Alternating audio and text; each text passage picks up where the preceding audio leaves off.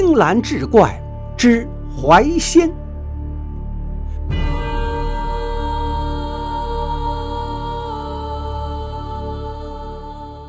话说贩夫刘高常挑着杂货入村走户售卖。某日行至一生僻之地，日进薄暮，不见有人。转至一片槐树林中，走了不远，见有宅院三四户，似乎有炊烟。刘高久未吃饭，甚是饥馑，遂手持拨浪鼓摇摆鸡声。不多时，见一户门开，内有两三个孩童嬉戏奔跑而来，绕着刘高而行，争抢其手中的玩物。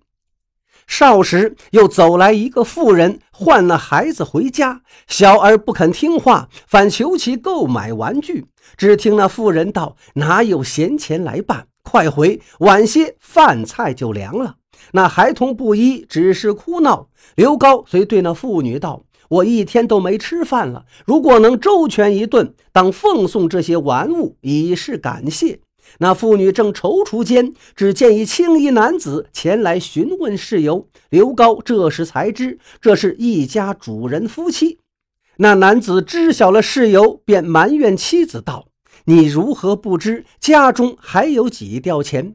这位兄弟走街串巷，辛苦钱如何能少？一顿饭菜还是有余，休言以物相抵。”刘高闻言十分感动，夫妇二人便迎他入了宅院。见那饭桌上已摆好了饭菜，虽不丰盛，却也精致。那主人热情地招呼他用饭，言辞颇为关怀。这时，女主人又上了一壶酒，两人便喝了起来。男主人对外面之事较为好奇，好似没有出过远门一般。刘高一一解答。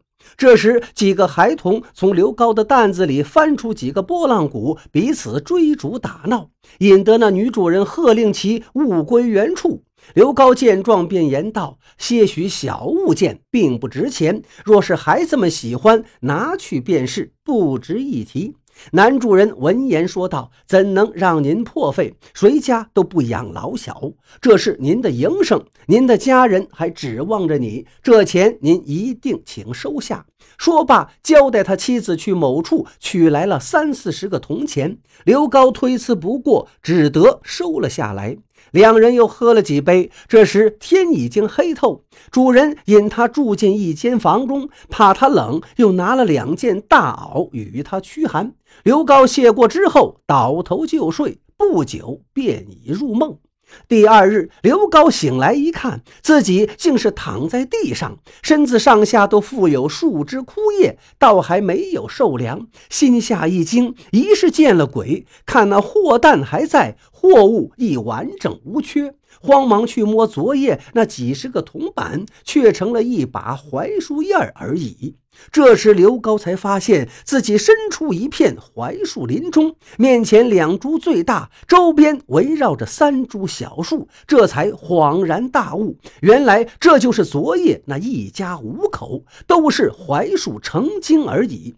刘高见拨浪鼓尚在，只是那主人以树叶当前，内疚而不敢受，心生敬佩，于是献上三只拨浪鼓于树下，叩拜而去。